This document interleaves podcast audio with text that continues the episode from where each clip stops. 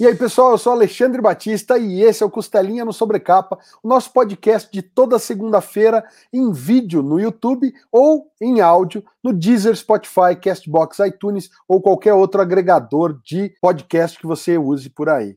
Antes de mais nada, tem sempre aquele recadinho. Aproveita e já dá aquele like no vídeo, se inscreve no canal se não for inscrito e clica no sininho para ativar as notificações. Você pode personalizar o seu conteúdo entre todas, algumas e nenhuma notificação. E também um convite para que você visite ultimatodobacon.com, o nosso site com guias, matérias, notícias, reviews e muito mais. Todo o conteúdo que um bom nerd gosta sobre filmes, séries, televisão, quadrinhos e muito mais. Para conversar comigo hoje com o Tiago Ossos Tortos, eu não vou ter apoio dos meus colegas de bancada que geralmente estão aqui me acompanhando. A gente teria aí a presença do Davi Oreglade, do HQ 1 lá no Instagram, mas infelizmente ele teve um contratempo, não conseguiu estar com a gente agora, mas felizmente ele está por aí em próximos podcasts. Vocês ainda vão ver muito o rosto do Davi aqui no Sobrecapa e as matérias dele lá no Ultimato do Bacon. Inclusive, já chama atenção que a gente vai deixar link aqui para as matérias que o Davi escreveu sobre as HQs do Tiago Assos Tortos. Então vamos lá, vamos receber o Tiago aqui com a gente. Tiago, seja bem-vindo ao Sobrecapa, cara. O espaço é seu. Que legal, meu. Obrigadão, obrigadão, Alexandre. Obrigado pelo convite, meu. Gosto muito de conversar sobre quadrinhos.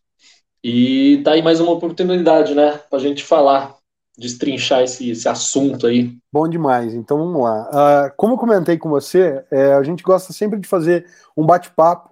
E aqui a gente não, não fica escondendo muito jogo, de fingir que leu, fingir que não sei o quê. A gente, ou que a gente leu, a gente fala, ó, isso aqui eu li, eu conferi. Eu ainda não conferi o Heloísa Aterroriza e as tiras do, do né, Ossos Tortos, que saíam lá na MED, porque chegaram hoje para mim. Eu estava, inclusive, antes ah. do vídeo começar, eu tava tirando do plastiquinho. E aí tem também ó, os últimos dias do xerife, que está esgotado, então eu não conferi, eu não conheço. Então eu já quero começar, Tiago, falando dos últimos dias do xerife, porque, ao que me parece, pelo que eu comentei, conversei com o Davi, que leu, é uma obra que é mais autobiográfica e foi é, o, os últimos dias do xerife foi a primeira que você fez de maior duração, não? Não, antes dela, dois, os últimos dias do xerife é de 2018. Antes, em 2017, eu lancei o Kombi 95, que esse foi seria a primeira história uh, longa com texto, né? Antes disso eu tinha feito algumas histórias mudas, mas em 2017 saiu o Kombi 95 primeira história longa mesmo com texto. E aí depois em 2018 o xerife. É. Eu tô perguntando porque assim, uma coisa que eu saquei nas tuas HQs, eu comecei pelo Miadra, né, que Sim. tinha um indicado, depois eu passei pro Come 95, por fim eu li o 2001 Shops, e aí eu falei, pô, li na ordem errada. Porque elas são todas meio que autobiográficas ali, né? Um pouco Sim. você dá uma viajada numa coisa ou outra, mas todas elas têm muito da tua vida pessoal e aí o Davi falou, cara, mas a que é mais biográfica é os últimos dias do xerife. Em que fase Sim. da sua vida ela se encaixaria? Ela é anterior ao, ao Kombi 95 ou ela é posterior ao Miadra? Ela, uh, eu fiz por muito tempo tiras, né? Produzi por muito tempo tiras, eh, publicava quase que diariamente no Facebook. Antes disso em blog, antes do blog em fanzine. Eu fiz por muito tempo, desde 2005, sei lá. E, e, em 2016 saiu o compilado, né, que saiu pelo SESI, é, com o melhor das tiras, as tiras, inclusive, que, que fiz para a revista Med, é, saiu esse livro. Né? Nessa fase, que saiu em 2016, eu já estava fazendo, eu já estava cansando um pouco de tiras, é, querendo botar literalmente no papel ali é, as histórias, os roteiros, as ideias de álbuns e livros que eu tinha há muitos anos. Sempre gostei da ideia de contar histórias grandes e tal. Só que a gente ensaia muito, né, para começar, para dar esse pontapé, para tomar essa coragem da produção, porque ela é muito frustrante no começo, né? Você imagina um filme na sua cabeça, você acha que você vai desenhar o storyboard desse filme, mas não é.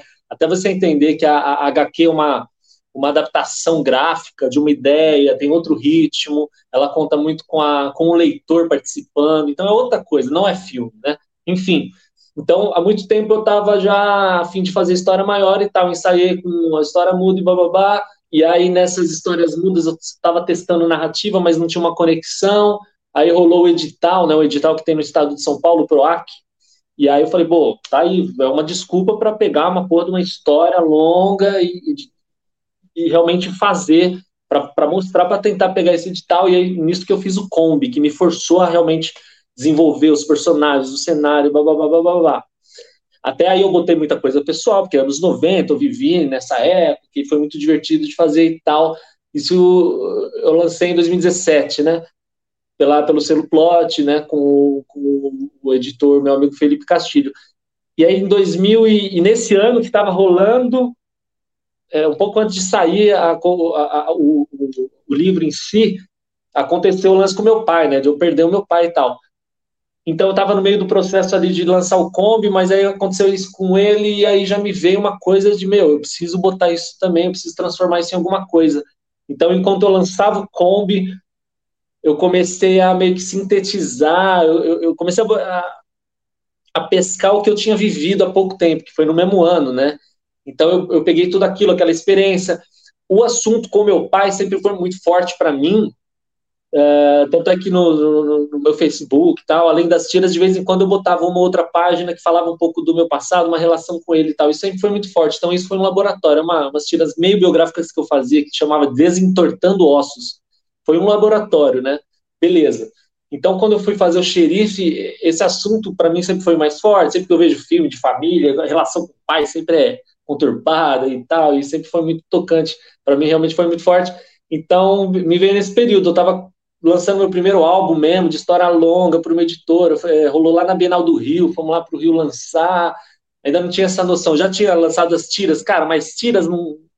A galera, no, no meu caso, né, generalizando, mas não, não vendeu, não vendeu, não vendeu. Né? Muitas tiras estavam na internet, estão na internet ainda, então não, não, não foi um grande sucesso de venda e eu já estava cansado de tira, já estava cansado mentalmente em produzir, em pensar, e eu estava indo para uns lados muito de trocadilho, trocadilho, sabe? Eu estava perdidão, estava assim, cansado.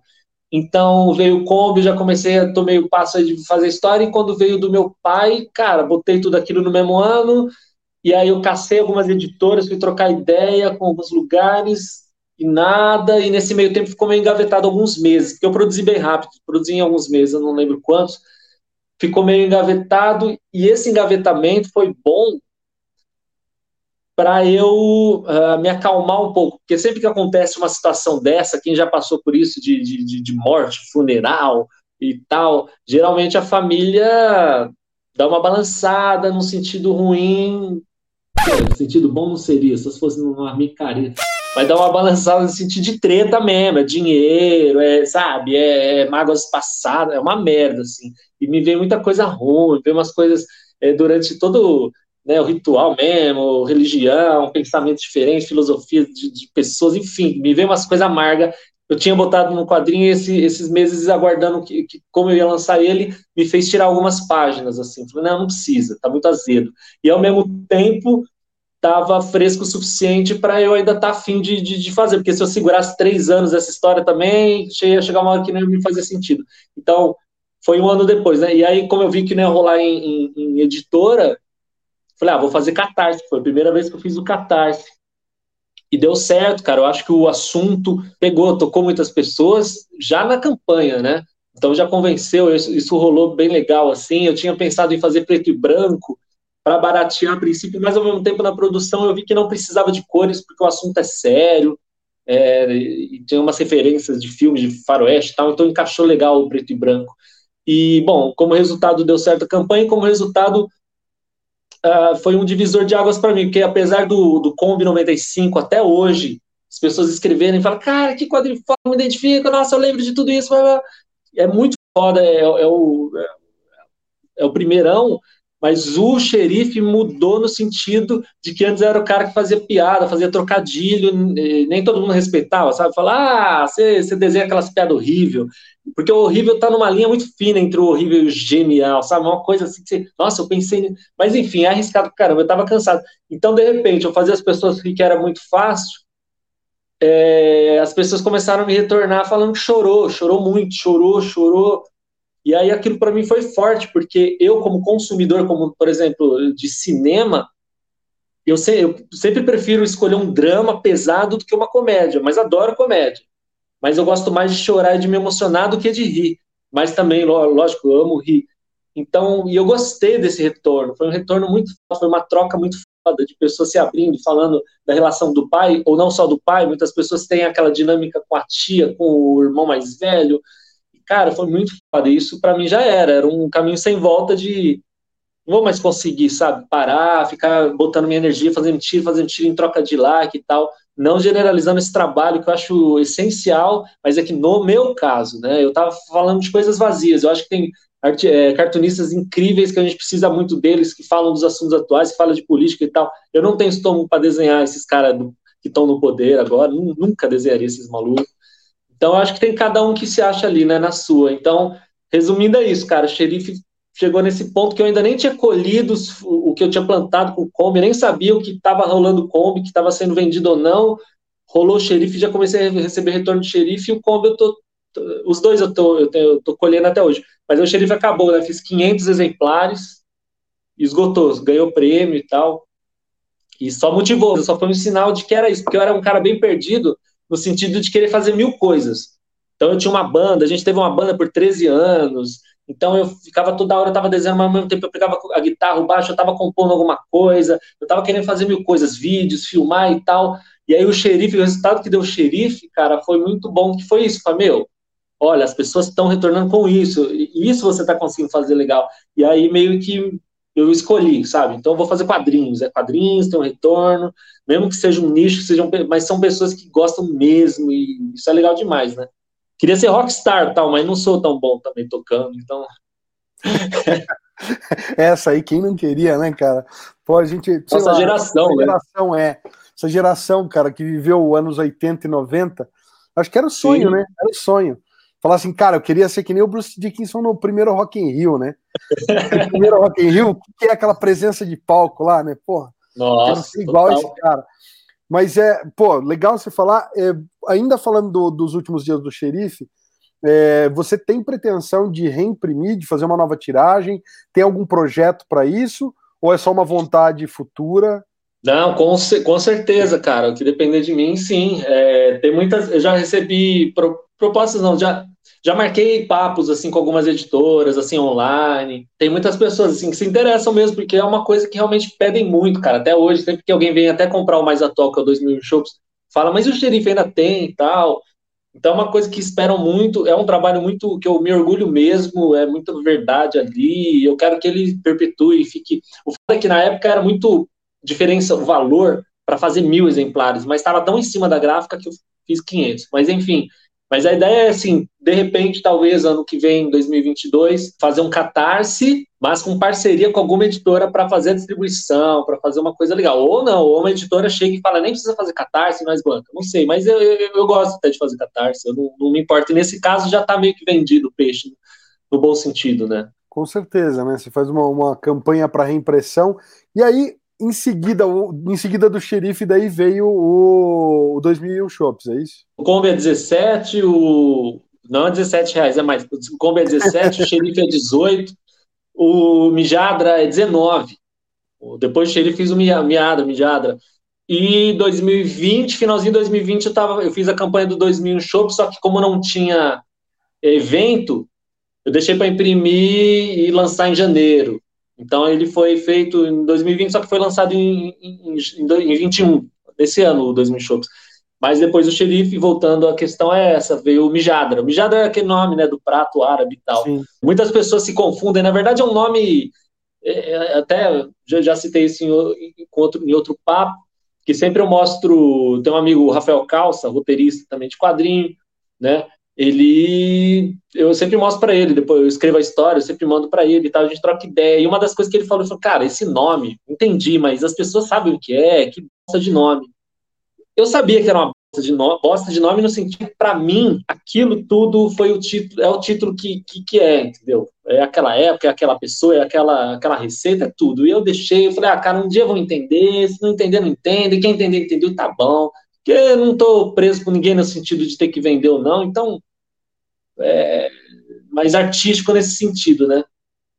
Mas foi, foi, foi Mijadra. E aí já entra. Ah, até você citou o Heloísa Terrorista, na verdade, saiu no mesmo ano do Tira os Ossos Tortos, em 2016. É, ele é, um, é uma parceria, na verdade, eu nunca faço parceria. É, o Heloísa Terroriza, cara, também pelo SESI. A gente tá, tava com uma.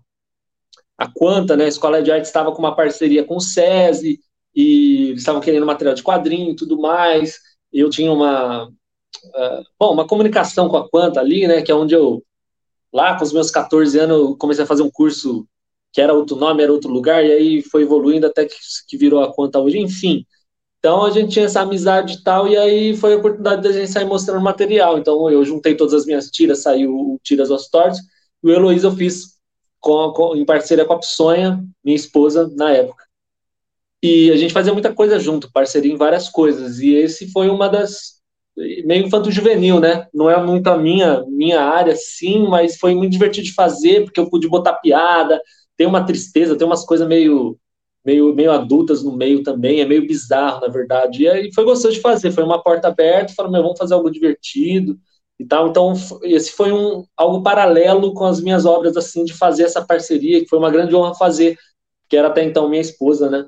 Então a gente aproveitou de pelo menos ter esse livro, além de outras parcerias, mas pelo menos esse oficialmente lançado por editora. Foi isso, 2016, antes de tudo, né? Antes do Kombi e tal. E aí com o Kombi ela também lançou um quadrinho na mesma editora, então a gente foi caminhando junto nesse sentido. Bom, então vamos voltar a falar, já que você estava falando do Mijadra. É... Uma coisa que eu ia te perguntar, que eu não Sim. vi falando, não vi você falando em outros canais e entrevistas, mas eu saquei, eu, eu peguei muitas referências aqui. Você, tá, você fez ela inteira aquarelada, né? Não, aquarela não, é guache, né? Guache, guache. E aí, tem muita coisa que eu tô tentando achar aqui na página, porque para mim tem muita referência a quadros e obras de pintura que eu não sei se é proposital ou se é só aquela coisa de, pô, a, a HQ se passa do lado do MASP e eu tô influenciado por obras do MASP. Porque tem uma cena aqui que eu falei, cara, será que ele tava tentando fazer uma homenagem ao Abaporu da Tarsila? Na outra tem aquele quarto de. Ah, aquela obra o quarto do, do artista, né?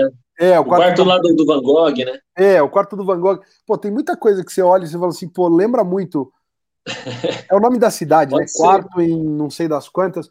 Eu falei, quanto disso é consciente, é proposital ou é só uma coincidência? Tem uma hora que você tá ali na Paulista que você faz a lua do Viagem à Lua do, do Jorge Méliès, né? Então, do Méliès, sim.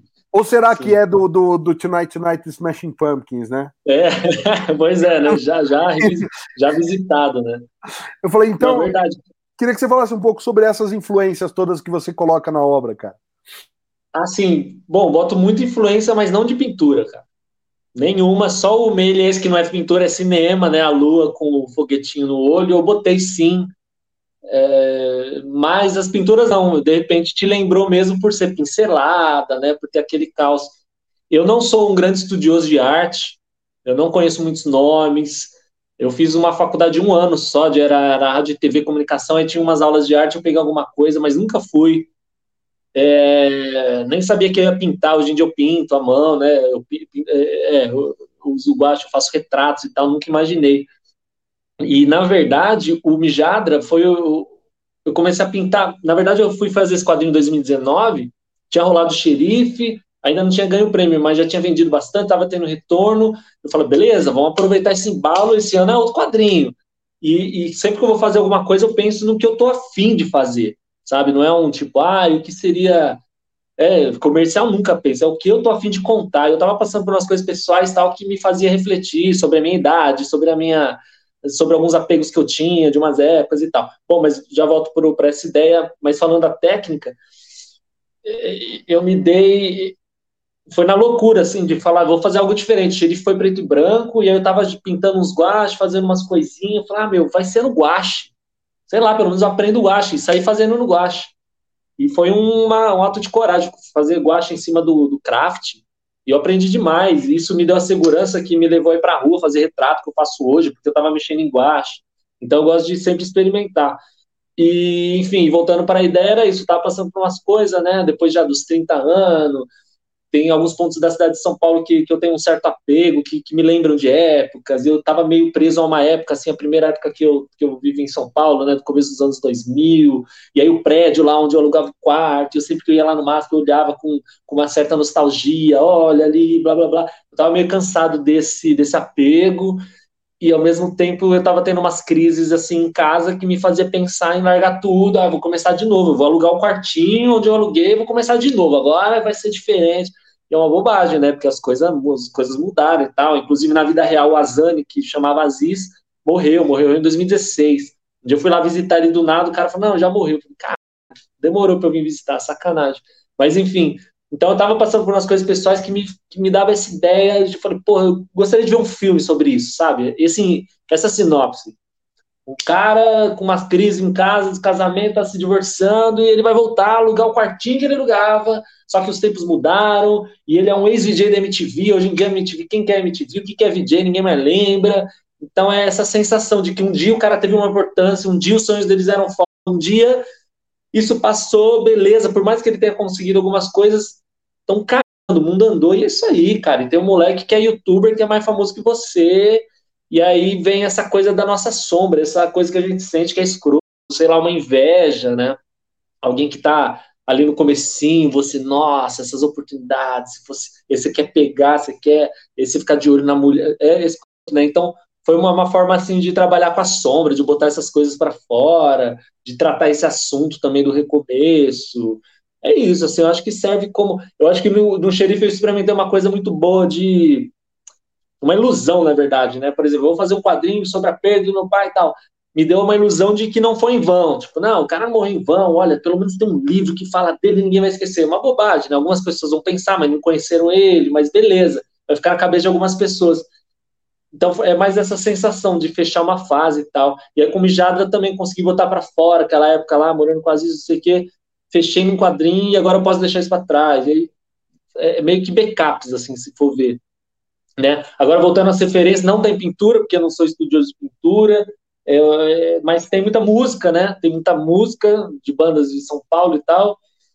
E, bom, e, e a própria cidade, e a MTV, que eu botei os, os VJs e tal. E diferente do Kombi, do Kombi, é todas as referências que eu boto lá, eu, eu olhei fotinho no, no Google, né? Uh, no Kombi eu, eu, eu, não fiz pesquisa, eu simplesmente fui lembrando do que realmente eu vivi, fiz uma lista do que precisava ter. Falei, Nossa, fantástico mundo de Bob, a Gloob Gloob, tipo, eu vivi isso, então vai ter tudo lá.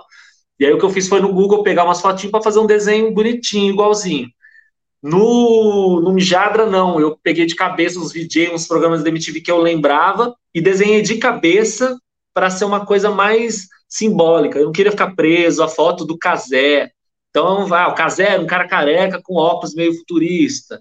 A, a Sabrina, Sabrina, tinha Sabrina, a mina do Beija-Sapo, a Cicarelli, era uma loira, o zóio verde. Então ela nem parece, é um boneco esquisitaço que ah, é simbolicamente a Cicarelli. Então foi isso, assim, essa foi a diferença. Então tem referência da MTV, muita, e música, e a cidade de São Paulo, né, os pedaços ali que eu vivi, eu vivo, e, enfim, isso foi gostoso de fazer. Eu acho muito interessante, Tiago, porque assim, é... óbvio que dá para ver que tem muita coisa pessoal, mas você mexe, quando você mexe com essa coisa de resgatar o passado e tudo mais, você está mexendo com, com uma coisa que é universal, né?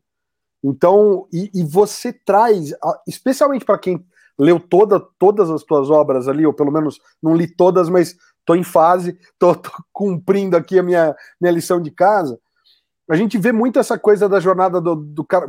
Quer dizer, você morava em São Paulo, foi para o interior e voltou para São Paulo. É, eu, eu sou do interior de São Paulo e fui estudar em São Paulo, né? Na capital. É. Então, cara, a hora que eu pego isso daqui, fala, fala tão alto em uma série de níveis, e aí a gente projeta, né? A gente projeta, porque você. Tanto que essa coisa das referências, eu falei, pô, legal. Vi uma aqui e falei, ah, tá.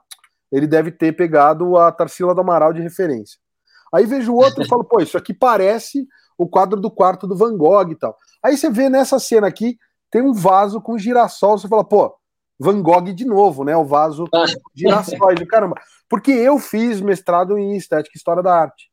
Então eu estudei ah, pra um caramba, entendeu? Quando você pega e se vê reconhecido, né? Você se reconhece numa HQ que você sabe que não está retratando a sua vida, mas você vê esses pontos, pô, eu trabalhei ali na, na, na Alameda Santos, então esse, esse canto aí do MASP, o opção, essa, esse rolê todo ali, só, cara, eu vivi um pouco isso. E daí você fala assim, pô, ele fala, com certeza, né? Já são três referências, ele com certeza pegou algum quadro e falou, vou fazer uma homenagem aqui e ali. E aí você conversa com o autor, não era nada daquilo, né? Então, no final das contas, é muito louco isso, porque de fato, né, você tá deixando alguma coisa para a posteridade e que talvez vá falar para o interlocutor, para quem está lendo, algo que nem era a tua intenção inicial, né? Então, é, só, só para te dar um feedback de dizer, cara, é uma, é uma obra poderosa. Eu acho que assim, o teu estilo, para quem está em casa e não conhece, galera, é um traço muito, muito, muito estilizado, né? Como ele comentou, em guache. Não sei nem se está em página que eu não posso mostrar, porque YouTube agora. Pode, não. não, não, mas estou dizendo o YouTube, ele depois cancela nosso vídeo ali, se tem. Ah, tá. É, tem uns, tem uns peitinhos aí. Tem uns peitinhos. Então, assim, é, para um leitor no, novato, talvez o cara olhe e fale assim: ah, meu, meio esquisito. Mas para quem está acostumado a ver, Sim. você fala, tem, tem um nível de um grau de sofisticação e estilização que é muito bacana, cara. Então, assim, é, é uma leitura, pô, achei divertidíssima. E aí fica aquela pergunta: você realmente voltou a morar com a Zane depois de estar tá mais velho? só, você estava falando que não, né? Mas é só para confirmar essa informação. Sim, é. Então, eu, eu, passei por situações em que eu pensei em voltar. É, só que, como eu disse, quando eu fui visitá-lo em 2016, em algum momento, lá descobri que ele tinha, tinha morrido há meses atrás, fiquei super mal e tal. Só que meus problemas continuaram depois da morte dele. E aí o que, o que, o que aconteceu de verdade, que, que eu botei até no, no Mijadra, foi o seguinte: em algum momento que eu saí de casa e a gente falou, ah, acabou, que não, não foi o acabar oficial, foi, foi um dos ensaios. Não, acabou, então vamos separar. O que eu fiz, cara, foi eu ia alugar um quarto num apartamento de uns caras jovens, assim, bem mais jovens que eu, mais de 10 anos mais novo. E beleza, né? Era perto e tal, num lugar, é, perto da Paulista até e tal. Falei, ah, vamos, é, tem que recomeçar, então vamos alugar esse quarto e tal. Só que era difícil, conversar, né, cara? Porque eu tava saindo de um, de um bagulho de. Na época, do, eu já tava um casamento de 12 anos. E eu ia falar com o moleque desabafar, e o moleque, é, eu sei como é. E aí eu, e você, quanto tempo que você tá namorando? É, tô há seis meses com ela. Ah, vai merda, você não sabe que eu tô. Você tá, sabe, essa conexão faltava, cara. Puta, senti errado, sabe? Eu tô na nave errada, eu tô viajando, com, não, não tem nada a ver. E aí, esse cara, querendo ou não, tem um maluco aí no Jada que é o Enzo, que é um maluco azul, forte, todo bonito, super jovem, né?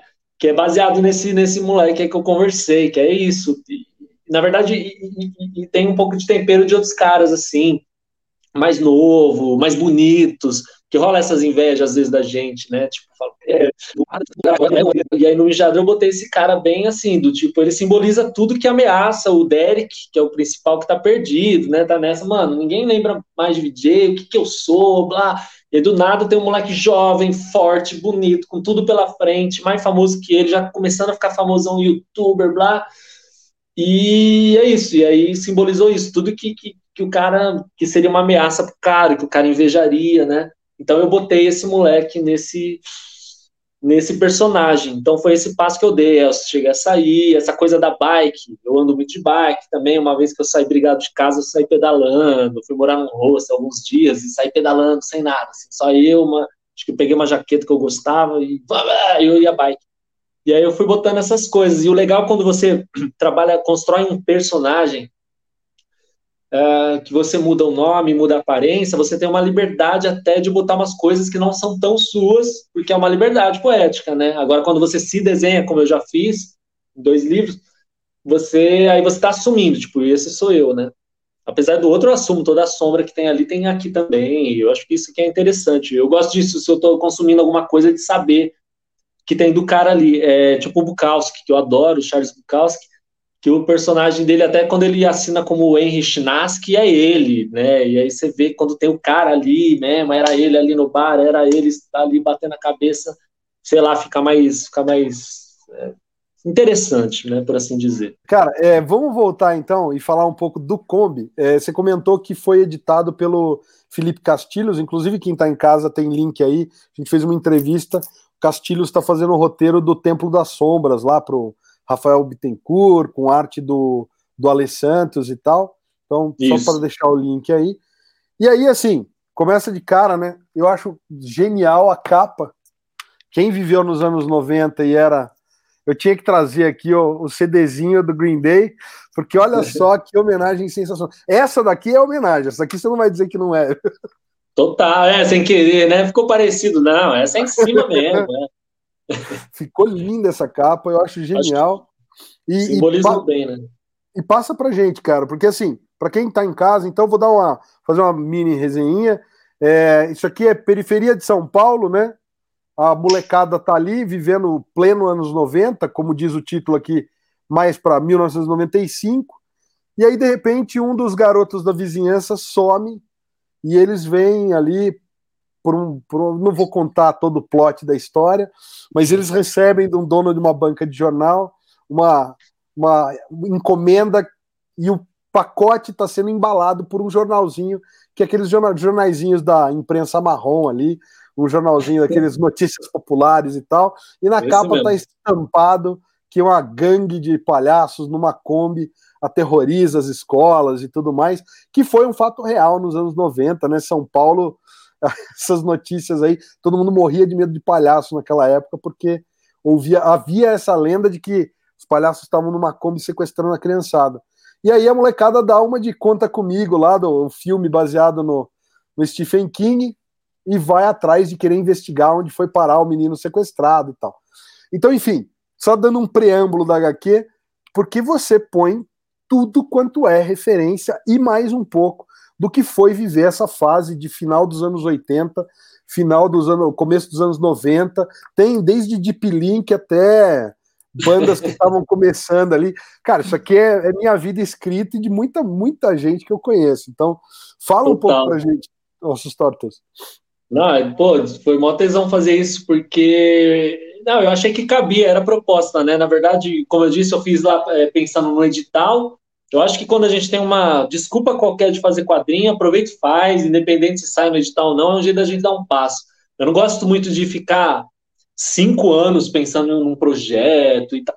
Sabe, eu tenho uma ideia, beleza, onde a gente pode jogar ela, o edital, né? O edital, para quem não sabe, é um, é um concurso. É, você, vai tá, você vai tentar ali o apoio do governo, né? Você pega uma verba e tal. E o Kombi ficou ali como o primeiro suplente, cara. Se alguém não conseguisse algum documento, ou se um outro autor que tivesse como suplente matasse, é, ia passar no lugar e ia conseguir o dinheiro. Mas não, não vale a pena, não imagina esse dia. Mas, mas é muito bom, cara, porque te, te, né, você imprime a coisa, enfim. Ele ficou como o primeiro suplente, mas beleza, pelo menos eu fiz a coisa. E com a coisa feita ali, apareceu essa oportunidade aí do Felipe estar tá dentro de uma editora que era Astral, que continua até hoje, Astral Cultural, e ele ter criado lá dentro esse selo plot de quadrinhos. Então, o primeiro que ele publicou foi da, da Priscila, né, da Psonha, com quem eu fiz o Heloísa, e depois eu já engatou esse do Kombi. Enfim, e o Kombi foi isso, cara. Eu pensei, eu queria contar uma história. O lance da, da Kombi dos palhaços eu já tinha em mente de fazer. Eu lembro do começo dos anos 2000, antes, antes de eu sair da casa dos meus pais, até tem nos extras aí uma pagininha bem tosca, assim. Eu, eu tinha vontade de contar essa história, eu achava que era bem será, era legal pra caramba, eu tinha vivido aquilo, eu tinha tido medo mesmo de palhaço, enfim. Então eu falei, nossa, tem aquela dos palhaços ainda ninguém fez, puta lenda urbana legal, né, de roubar os órgãos, vamos fazer isso. E aí eu falei, bom, então vamos criar um núcleo, vamos me basear em todo mundo que eu conheci na época, e um deles sou eu, lógico, é o Gelinho ali, que tem tudo de mim, mas é, também eu mudei o rostinho para, sei lá, poder botar um pouco de outras pessoas também, não ficar tão eu. Eu tava muito, eu tava assistindo a série Dead Seventh Show, é, só uma pagininha tosca, eu ainda ficava meio copiando traço de super-herói, eu tava bem perdidão. Mas também quando eu fiz isso eu tinha uns 16 anos. E aí, enfim, a capa original, né, o quadrinho saiu agora. Mas é, eu tava assistindo o Dead Seventh Show que se passa nos anos 70, né, com Ashton Kutcher e tal, eu gosto daquela série, acho muito engraçada. E isso faz muito tempo e tal, e eu tava pensando, nossa, cara, legal, né? Os caras botam todas as referências dos anos 70, algumas, né, tal. Mas eu não vivi aquilo, eu acho bonito, mas eu não vivi, ainda mais nos Estados Unidos e tal. E aí, o que seria a minha, a minha realidade, o que, qual seria a minha nostalgia, né? E é isso, é anos 90, para mim marcou muito. Eu acho que essa idade de, de adolescente, de criança para adolescente, assim, você o tempo passa diferente. Então, às vezes, um amigo que você faz, cara, numa série só, você leva para a vida, às vezes não na prática, mas você lembra na cabeça aquela amizade da do, sei lá, da sexta série, aquele cara, mano, todos os dias a gente fazendo não sei o que, era muito legal. E às vezes na vida adulta, cara, você trampa sete anos com uma pessoa na, do, numas mesas do lado e você não desenvolve muita coisa, é isso aí. Então a criança, ela, ela é, eu acho que impacta muito mais, é muito mais. Né? A gente está passando por uns processos de, de, de, Então cada ano é uma coisa, enfim.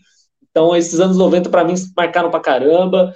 E aí eu botei e aí eu contei a história, eu pensei na história e ao mesmo tempo aproveitei para botar coisa, assim, porque eu achava legal. Tipo, já que eu vou estar tá se passando lá, deixa eu trazer a pessoa. Lembra? Então, eles estavam aqui trocando ideia, mas ó, no fundo estava passando não sei o que na televisão. Então, foi verdadeirão, assim, como eu disse, eu não fiz pesquisa, o que que era, não, eu estava lá, então peguei tudo de cabeça, e o interessante é que eu botei os Mamonas, que, cara, é, vivi aquilo, eu vi, né, eles tinham, quando eles apareceram, estava na quinta série em 95, tinha 11, e eles morreram, tinha 12 na sexta, então foi uma coisa muito forte e tal, então eu botei aí até na capa do Kombi 95, no meio da zona, tem uma Brasíliazinha amarela.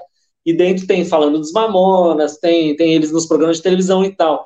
E agora, nesse momento, é a Brasília Amarela. E nesse momento, eu estou produzindo a quadrinha né, dos, uma, oficial dos Mamonas Assassinas. Então, o Kombi tem, fez uma ponte, assim, que... Enfim, mas depois a gente fala dele. Mas aí, o Kombi foi isso, cara. Foi botar essa referência, focando na história, eu acho também interessante, é legal você falou do Conta Comigo, ou Conte Comigo, eu não sei se é Conta ou Conte, né, o filme que eu acho que a maioria das pessoas já assistiu na Globo, que é baseado né, no livro de Stephen King, em que os quatro amigos lá, um deles o River Phoenix, que morreu na frente da boate do Johnny Depp, as referências que a gente tem, é, o irmão do Joaquim o loirinho e tal, bonitinho lá, quatro cara, é isso, os moleque tal na linha do trem e tal. E eu acho foda, conversando com alguém eu, que me perguntou isso é, sobre a, a, inocência, a inocência do Kombi, ao mesmo tempo as coisas é, pesadas que tem no Kombi, né? Ah, foi um papo com café e com diplomacia. Ele me perguntou isso, tipo, nossa, cara, mas o Kombi no final tem umas coisas pesadas, tem droga e tal. E eu acho interessante isso, cara, como um consumidor, como um espectador de, de, de livro, de, de, de filme, enfim, enfim, eu gosto dessa realidade. Então, essa tem esse lado infanto juvenil que os moleques são novos, são ingênuos e tal, essas aventurinhas, mas eles moram num lugar podre, num lugar podre, mas que tem a realidade, né? Tem a pobreza, tem as drogas. Em todo lugar tem a droga, lógico. Mas eu digo, eu presenciei isso, eu morava num bairro chamado Jardim Guapituba, lá em Mauá. É até uma estação de trem, é uma depois do Guapituba, antes de Ribeirão Pires. E, nossa, foi muito importante para mim, gosto muito, gostei muito, vivi as melhores coisas ali da adolescência, de, de, de nas balanças no meio do mato, onde eu, que eu pus no Kombi, de brincar na rua, de carrinho de rolimão, tive muita sorte de, de crescer num bairro, diferente de alguns amigos meus que cresceram no centro, que às vezes não tem essa vivência, né, da rua. Enfim, então eu botei isso, e lá a gente via, cara, os, os manos indo pro mato, a gente nem sabia o que era, mas ah, eles estão indo usar droga, não sei o quê, e os caras às vezes indo com uns potinhos de acute para fumar crack, sabe? Eu nem sabia o que era. E aí tinha uns caras lá que sumiu uma época e quando voltou ele tava com as duas pernas queimadas. E aí os caras falando, é dívida, sabe? Sempre achei forte e achei fascinante isso, interessante, sabe? Nossa, que foda, até onde vai, entendeu? Eu não gostava daquilo, daquilo que é daquele padrãozinho que todo mundo mente. Não, é dessas podreiras, sabe? As fofocas que minha mãe tinha com, as, com a vizinha, que contava que a outra vizinha estava não sei o que com o outro vizinho. Essas podreiras reais. Enfim, então no como eu, eu botei também as drogas que tinha, de tudo, cara. E botei tudo, né? Então, acho que funcionou bem, porque tem essa verdade. E eu acho que o mais importante foi que eu aprendi que é, quando você tem uma conversa com a pessoa, assim, uma que a pessoa ache algo, algo dela ali, a obra ganha uma força maior. É, a pessoa se abre um pouco mais para entender o que você está contando. Então foi uma aproximação, não foi intencional, porque foi a minha verdade, mas eu vi que funcionou isso, da pessoa fala, caralho, vivi isso, essa época foi foda, e ao mesmo tempo, olha, eu não conhecia a lenda, que história absurda, eu não sou do ABC, eu não sabia dessa lenda. Então, você traz a pessoa, né? Então, isso eu aprendi assim no Kombi. Eu sempre ponho, não por causa disso, porque eu acho que fica mais forte o trabalho, porque você marca a época. Eu sou meio, eu, eu sou meio nostálgico mesmo, assim, na vida real mesmo. Eu sou de, de, de encontrar um amigo, a gente ficar lembrando na época tal, eu sou meio assim. Então, tem no Kombi, no Xerife tem coisas de filme, no Xerife aprendi mais ainda também, que a pessoa se identificando com a dinâmica, mano, a obra ganha mais peso ainda, e, e, gente, e aí você vai vendo que a obra em si, ela não tem que falar por si só, ela, ela fala um pouco, ela abre umas possibilidades de reflexão, de pensamento, e o leitor chega com ideias também, chega com lembranças dele, chega com as fases dele, então é uma troca, sabe? É só uma brincadeira, pra, quase um jogo de tabuleiro. Você tem os hominhos pequenininho de papelão, vai todo mundo ali junto, começa. Ah, o cara entrou na sala, derrubou a porta, tipo RPG. Então o quadrinho é quase isso, você não tem que mastigar, desenhar tudo, cara. Desenha uma sala ali, os moleques conversando na sala, uns detalhezinhos, a pessoa vai trazer a lembrança dela. Fala, Nossa, eu lembro quando eu encontrava com meu amigo, a gente apertando a saldinha do skate. Então acho que é isso, assim. Cara, eu achei ótimo o lance do, do, do, Eu acho que é o Gelinho, né? Que ele começa a frequentar a turma dos roqueiros ali do bairro e tal. E ele começa é, a. Ir... É, é o baixinho, é, é. Cara, é genial essa. E eu, eu lembrei muito, tem, você bota várias músicas, e tem uma delas ali, aquela que eu não posso cantar aqui, porque senão o YouTube derruba o nosso vídeo. Mas o tá. Vou Nadar e Morrer na Beira da Praia lá, então, assim, pô, eu tava, aprendendo, eu tava aprendendo a tocar violão na época, cara, e era muito rock. Mostrei aqui a capa do Green Day, e aí eu tendo que aprender a tocar pagode, porque queria, né? Tocar para as menininhas que gostavam do pagodinho ali. Você fala, cara, é, é, é, muito uma coisa. Pô, meu, traba... meu pai trabalhou ali, foi designado lá em Ribeirão Pires, né? Então, Olha só. meus pais moraram em Ribeirão Pires e tal, então a gente conhece um pouco. Cara, é de novo outra obra que para mim é bastante nostálgica, porque sou dessa época e a gente viu tudo isso.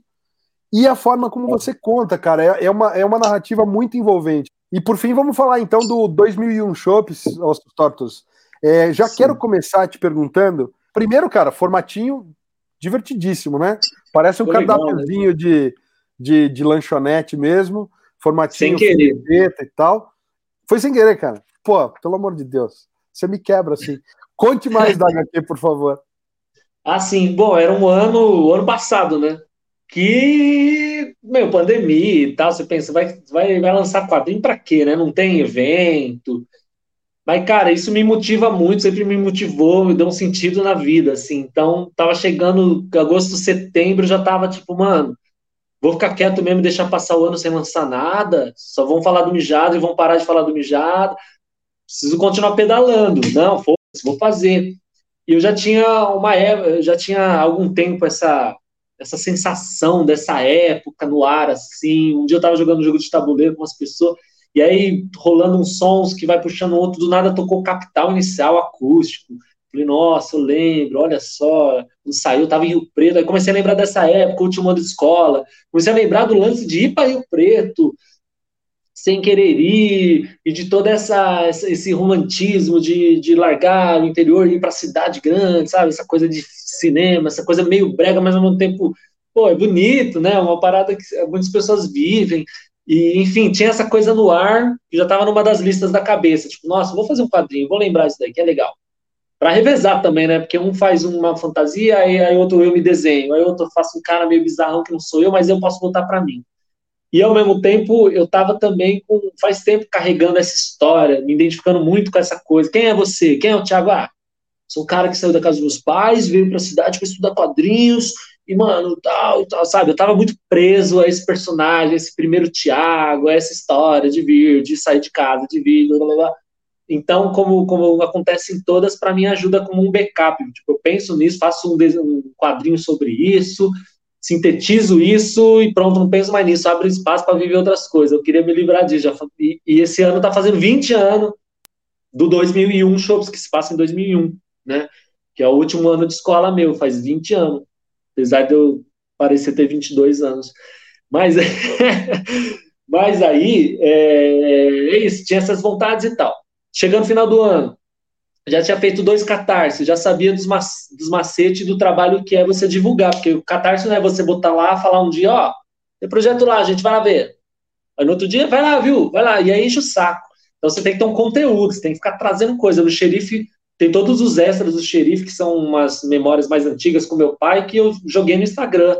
E a história em grande não. Então eu aprendi isso. E aí nesse, falei, beleza, catarse, vou pensar alguma coisa que eu posso ficar jogando no Instagram. Por isso que cada capítulo tem oito quadros, se eu não me engano, é, e quadrados, porque era para o Instagram. Então eu falei, eu vou, sei lá, jogar alguns capítulos no Instagram, já era, o resto vira livre. Foi isso, tem quase metade no Instagram. Mas é lógico que na mão é muito melhor, que você já pega na mão e já lê tudo, tem outra metade toda inédita. E foi isso, então, o prazo definiu que eu ia contar, ou melhor, acelerou que eu ia contar. O prazo, ah, é final do ano, vou lançar um negócio, não é para você fazer um quadrinho de 500 páginas sobre o seu último ano de entendeu? Então, eu acho legal os limites. Pô, é final do ano, ah, quadrinho, o que, que eu vou fazer? Vou fazer uma lista, o que, que é importante contar disso? Aí, o trampo da locadora que tinha antes, o que, que significava para esse menino, sabe qual é a grandeza das coisas nessa época, como que eu vi as coisas e tal. Então, fui fazendo umas listas de histórias que tinha que ter, definir que seria quadrado, no Instagram você vai até 10 quadros assim, então seria a capinha, o último seria o vai lá no Catarse e oito no meio. Oito por capítulo, beleza. Então, isso ajuda, cara. Você vai limitando, limitando, limitando. E aí, aí foi todo no digital, só que ao mesmo tempo eu usando todo o conhecimento que eu fui desenvolvendo com a pintura, então ele já, a pintura dele já está bem evoluída comparado com o Kombi, que eu adoro, que está lindo, mas esse já tem mais pensamento de pintura, é, mais no sentido de profundidade atmosférica, que eu dei umas esfumaçadas, separei melhor, enfim. Então, e eu homenageei um amigo, um amigo lá, de, ele passei, homenageei, na verdade ele faz parte, né, dessa história, então eu, coloquei esse amigo, como tudo que eu coloquei eu queria ser verdadeiro, não queria tirar ninguém, então botei todo mundo, era uma história sobre sonhar, de voltar para São Paulo fazer quadrinho, e acabou virando, virando uma história também sobre amizade, porque durante a história eu fui, eu fui percebendo quão importantes são as amizades, tipo, para um moleque que não conhece ninguém, vai para vai para vai o interior, e aí, pelo menos um amigo que ele consegue fazer, pelo menos o cara é igual a ele, é nerd, também tinha morado em São Paulo, e enfim. Então, como foi importante para esse menino passar, pelo menos com, com alguém que ele tinha esse contato, e depois eu falo de vir para cá, e o cara que já era meu amigo antes, enfim, acabou virando sobre amizade também. E algo interessante de falar sobre isso é que às vezes você vê um filme, uma obra, alguma coisa sobre que, que cita alguém, você imagina que o autor tem. Você fala, nossa, ele está homenageando, né? Essa pessoa é, a pessoa é importante, todas as pessoas são que passam né, pela nossa vida, mas mesmo, não é o caso, mas mesmo se você está, às vezes eu penso no caso, se você está brigado com alguém, se você não fala mais com alguma pessoa e você quer contar uma história, você vai ficar com uma raiva do tipo, não vou pôr essa pessoa. Mas, cara, ela fez parte da sua vida, você não entendeu? Ela, ela fez parte, você tem que contá-la, né? Não é o caso, né? Não é o caso do meu amigo que está no quadrinho, que, que, que, a gente mantém mesmo a distância, a gente sabe que somos amigos e ponto. Mas é isso, assim, é, é, tem essa citação de coisas e, que, que vão acontecendo porque, porque aconteceram. Tiago, bacana demais, cara. Eu quero aproveitar e fazer uma pergunta que a gente sempre faz para os convidados que vêm aqui, é, porque a gente falou basicamente de todas as obras que estão aí publicadas, né? E para quem não te conhece, qual delas você indicaria como, sei lá, qual delas é a primeira, é a porta de entrada para um leitor que nunca leu nada do Tiago, não lia tuas tiras na média, qual delas você falou assim, pô, pega essa daqui para ler, e aí a partir dela você conhece o meu, o, o, meu, o restante do meu trabalho? Ah, cara, eu acho que uma muito pessoal é o 2000 Shops mesmo, que eu, na verdade, eu já me apresento ali, né? Eu, eu conto ali como eu, qual foi meu caminho, por que, que eu quis estudar quadrinhos, de repente é uma né? Fora que é, é uma independente que você vai comprar comigo no Instagram. Então você vai estar já apoiando o artista. eu acho é, é ou é essa que é a mais recente ou a mais ou a primeirona que eu julgo ser a oficial. É, ou essa, ó, e vai assim, assinadinha, bonitinha, né? Ou a primeirona que seria oficial, que seria a Kombi 95. Dê preferência às comic bookshops, lógico, Vê se tem Come 95 na, na, na, na Bookshop Comic. Na loja de gibi que você conhece, dê preferência, que é o jeito da gente sustentar, né? A Amazon não precisa. Mas, enfim, eu acho que é uma boa. Lá no Kombi tem toda a minha apresentação como narrador mesmo, de, de, de, composição de página, minha narrativa, os cortes e a composição mesmo de página e tal, que é o meu forte, que eu gosto muito de fazer, que, enfim, né? Já no Shops é, é, mais simples, é mais resumido. Shops são quadros, todas as páginas são dois quadros, dois quadros. O Shops é interessante para você conhecer o autor, mas o Kombi é interessante para você conhecer o estilo do autor. Então vai pelo Kombi, não vou a princípio ganhar nada, mas vou ganhar um leitor, um amigo que não tem preço. E a grande pergunta é: você ainda consegue carregar copo de chopp com três dedos? Sim, não, é isso a gente aprende uma vez e fica pra vida. Eu vou carregar aqui, não é chopp, é vinho. Bom demais, cara. Você tá de noite? Não, não tá de noite. Vocês marcaram isso o quê? Três e meia da tarde. Eu falei, cara, pode ser de noite? Não, três e meia. Você dá entrevista, conversar, você bebe um negócio. Beber três e meia é complicado, mas beleza, a gente bebe, depois a gente recupera. Ó, que beleza. Esse vai assim, cara. É. E lá eram uns, uns copos maior que com chopp até em cima, né? É bonito, hein? É bonito de ver isso daí. É legal de ver, é simples, cara, é besta. É que ninguém tentou, mas quando tentar, você fala, ah, é possível, qualquer um faz.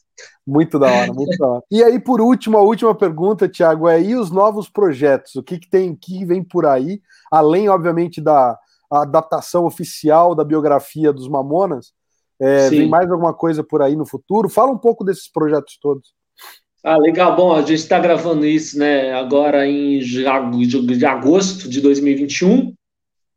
Esse ano, até em novembro, sai a, o HQ, né, oficial dos Mamonas Assassinas, que não conta a história do, da banda, conta a história, na verdade, eu fui incumbido aí de, de criar um roteiro, uma história em que participem todos os personagens de todas as músicas, assim, em uma história só. Então é ligar, tem, vai, tem citações, né? Tem, tem os mais principais, tem outros que aparecem de fundo, mas tem o baiano, tem o alemão, tem o corno, tem o cara do pagode que é deixado lá na Praia do Boqueirão, tem a, a Maria, o Manuel, né, os portugueses, tem o Robocop gay, que é um, que é um, que é um, é um grande desafio, assim, de como retratar isso de uma forma é, adaptada para os dias de hoje, né, de uma forma respeitosa, e, e, e, mantendo a obra deles ao mesmo tempo, é, o respeito e, e até servindo como é, um meio de campo assim para passar alguma mensagem positiva para para a comunidade, né, que se identifique com essa essa figura. Então é uma resposta assim, é muito muito muito prazeroso, muito muita honra de fazer isso. E eu estou tomando todo todo o meu, enfim, estou investindo tudo nisso assim para fazer o melhor trabalho possível. Enfim, e aí isso sai esse ano, cara, fazendo quadrinha Mamonas. E aí ano que vem, além do xerife, de repente sair uma segunda edição, com certeza tem uma história nova. É, talvez eu faça uma parceria com um amigo, ainda não vou dizer, mas independente disso, com certeza tem alguma coisa assim que eu faça, porque para mim é, é, um motivo mesmo de, enfim, não tem sentido se eu não fizer isso. Para mim é isso. Que eu trabalho, para quem não conhece tão trampo, vai estar tá lá no arroba tortos, tem sobre os quadrinhos e tem o meu trampo, o meu ganha-pão mesmo, assim, de finais de semana e durante a semana, que são os retratos, né? Que eu vou lá pra rua, eu fico de sábado e domingo no Beco do Batman, na Vila Madalena, eu faço retrato das pessoas ao vivo lá em 20 minutos, trocando ideia, papapá, papapá. Tem gente que desabafa, vira uma sessão de terapia ali. Fico pintando a pessoa, então vai conversando, conheço gente do mundo inteiro. Exercito inglês e tal.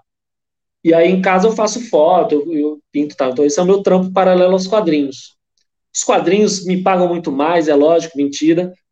E, mas, meu, mas é o tesão de fazer, né? E é isso, cara. Vai ter história assim, não divulga ainda qual, mas com certeza, todo ano vamos tentar fazer uma coisa. Tomara que a gente volte para eventos né, presenciais. E última coisa que eu vou emendar, que não tem a ver, mas sei lá, é uma reflexão, uma coisa. Às vezes não também. Cara, um pouco antes da gente né, começar essa reunião hoje, não sei por que me veio essa lembrança e uma vontade de falar sobre isso. E aí você tá com essa camiseta do ACDC, cara, que é muito. que que tem tudo a ver com o que eu tinha pensado antes. Eu nem sabia que ia falar sobre isso, mas me veio, enfim. Eu vi um show do ACDC, tive a sorte de ver em 2009, se eu não me engano, não sei se você viu. Tem um momento que o, que o Angus Young vai lá solar lá no meio e tem aquele corredor que ele passa no meio da galera, lá no Morumbi. Ele passou, ele fica. Ele vai passando, vai passando, vai passando. Ele vai lá pro meio, lá no meio do povo tem um círculozinho, ele cai no chão, fica girando com as pernas, fica solando e aí explode uns, umas luzes e uns papeizinhos de carnaval, e a porra daquele círculo começa a subir, a levitar, levitar, levitar, cara, e você tá lá no meio, você fica olhando o cara girando, cara, o estádio inteiro, ah! cara, enfim, as luzes, cores, a sua emoção e tal. E aí você vê, cara, cara não é um homem, né? E cara, meu, um metro e meio de altura, esse cara é um deus, é um deus do rock, esse cara é iluminado e tal. E eu tava refletindo sobre o, o quão importante é a troca, é, tipo, o quão importante é a colaboração do público nesse momento, o quão, o quão desse Deus, o quão dessa coisa a gente está projetando ali também.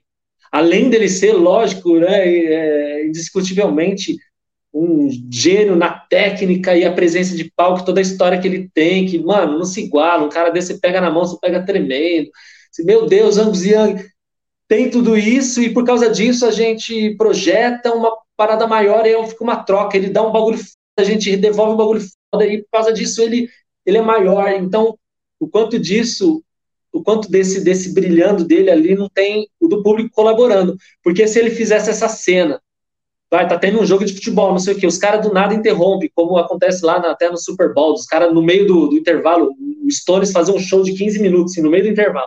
Enfim, se faz aqui sem avisar, monta um palco do nada, chega o ACDC, aí o Angus começa a solar, galera tá lá vendo outra coisa. Se ser uma merda. não, tecnicamente ele ia estar tá fazendo a mesma, mas ia ser horrível, ia ser um clima bosta, ia todo mundo olhando, o que, que é esse velho, o que, que esse anão tá girando aí, que é essa? Então é foda, né? Como, como que a gente. Não sei onde se encaixa no nosso papo tudo isso, cara. O que tem a ver com o nosso papo de hoje, eu não sei, Thiago, mas eu queria te agradecer, cara, porque foi um papo ótimo, incrível mesmo. Te desejar aí sucesso na carreira de quadrinhos e de retratos. Ô, Thiago, eu só queria, antes da gente terminar aqui, mandar um salve e um abraço para os irmãos Losso, né? Porque a gente descobriu no, no, no, no final aqui do Mijadra, tem o quarta capa, o texto de quarta capa, que é também é um trecho do texto de prefácio, é do Rafa Losso, né, do Rafael Losso, que era VJ da MTV. E o Rafa Losso é irmão do André Losso, que é amigo de infância da minha esposa. Então, pô, a gente não podia deixar, embora muitas das pessoas que estejam assistindo não estejam nem se importando com isso, mas a gente precisava mandar um abraço para eles. Conta como é que foi essa, esse texto do, do Rafa entrar na HQ. Pô, que legal, né, cara? Eu nem imaginava. Eu, eu, eu citei ali, como eu disse, né, desenhei alguns, alguns VJs da época e tal. E aí, como eu sentia que, já que eu, eu tinha tocado no assunto MTV Brasil, ia ser uma pena fechar uma obra só com as minhas referências, que foram algumas, eu não fiquei em referência. Então eu pensei, eu vou, eu vou, eu vou convidar pessoas, artistas, amigos, para fazer alguma referência da MTV que eles lembrem para eu botar no Extras. Aí a gente faz uma homenagem, né? E aí uma das, das amigas, que foi a que assina com Petit Alice, fez um momento ali do Rafa na TV, né? O Rafa, o Rafa Losso. Beleza. E o Rafa foi super gentil ali, ele curtiu a postagem que a gente tinha marcado, ele, foi, ele, ele, ele deu uma abertura, assim, e apesar, e, e, mesmo eu estando em contato com outros DJs, assim, falando sobre o projeto, o Rafa, enfim, ele mostrou uma abertura, assim, que eu senti que era legal, e aí eu cheguei para ele, pedi o texto, e ele foi muito muito cuidadoso com o texto, fez um texto lindo, cara, muito, muito mais imaginei assim. Nossa, deu um peso. E aí a outra coincidência foi isso, tipo, o cara participou, beleza. E aí no final do ano que eu tinha acabado de lançar esse quadrinho, cara, por algum motivo da vida assim, eu acabei indo para Londrina, que é onde minha, a família da minha mãe mora, eu estava indo pesquisar sobre meu avô, que meu avô tem um livro, eu quero fazer um quadrinho sobre e tal. E aí, cara, é, indo lá, eu, eu falei pro, pro Rafa, cara, eu tô em Londrina, por acaso, e aí eu vi que o, o endereço dele era, tipo, a duas quadras da minha tia. E aí eu tive a oportunidade de trombar ele para entregar o Mijadra e conversar com ele. Conversamos muito, conheci muito sobre, sobre a pessoa, o rolê da MTV, enfim, muito legal. Uma coincidência, né? A sua esposa ter estudado por mão do Rafa Losso. Muito louco. Galera, não deixa de conferir ali, sessão de terapia todo sábado no Beco do Batman com o Tortos e você ainda ganha, pelo, pelo preço da tua terapia, você ainda ganha um retrato desenhado pelo Tortos. Não é isso? Exatamente. E Se não é de São Paulo, manda foto que a gente faz, a gente manda também. Show de bola. E o Mamona sai pela Estética Torta, é isso? Estética Torta, você tinha citado até o trabalho do Felipe com a Lê, né? Até essa, essa, esse quadrinho do Mamonas, quem fez a capa foi o Alê, que está desenhando do Felipe. Então, é o primeiro quadrinho que eu faço que a capa não é minha, e eu achei muito interessante que, que não ficou preso à história. Que a gente nem sabia que ia ser, na verdade. Então, então, a capa, ela sintetiza o álbum e eu entro com outra coisa. Né? Show de bola, show de bola. Cara, o espaço está aí para você para fazer seu, seu discurso final aí, e obrigado mais uma vez. Pô, obrigado, Ale. Obrigado de verdade, mano, pelo, pelo convite. Obrigado pelo respeito, pela, pelo retorno, pelo feedback. Você foi um dos caras que comprou, né? Você comprou os, os livros e tal.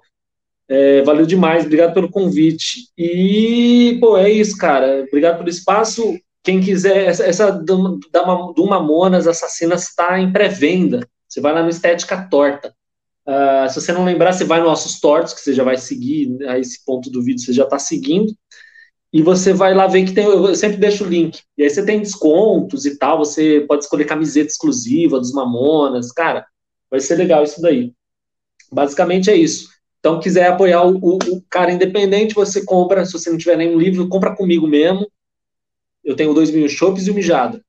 Se não for comigo, estiver passeando pela rua, passa numa loja de quadrinhos e compra. Aqui em São Paulo tem, tem, muitas, tem muitas lojas é, você pode comprar também. Então, assim você fortalece a pessoa. Compra o um quadrinho, encomenda um trabalho, a gente desenha, a gente faz várias coisas e, e, a gente vai trocando isso. Basicamente é isso. Eu vou lembrar de algo daqui a pouco, mas vai ser tarde. Muito obrigado pela atenção.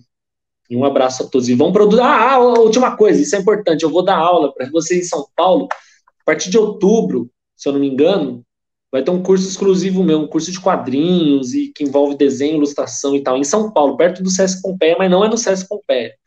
Fica de olho no meu Instagram que eu vou botar lá, hein? Vai ser um curso fechado, seis pessoas no máximo. Vamos fazer esse curso aí que é incrível. E é você que está em casa e conferiu esse vídeo com a gente até aqui, a gente agradece a sua audiência e também lembra que tem outros vídeos no canal. Pede para você clicar no logo do Sobrecapa para se inscrever se não for inscrito. E até o próximo vídeo, galera. Valeu!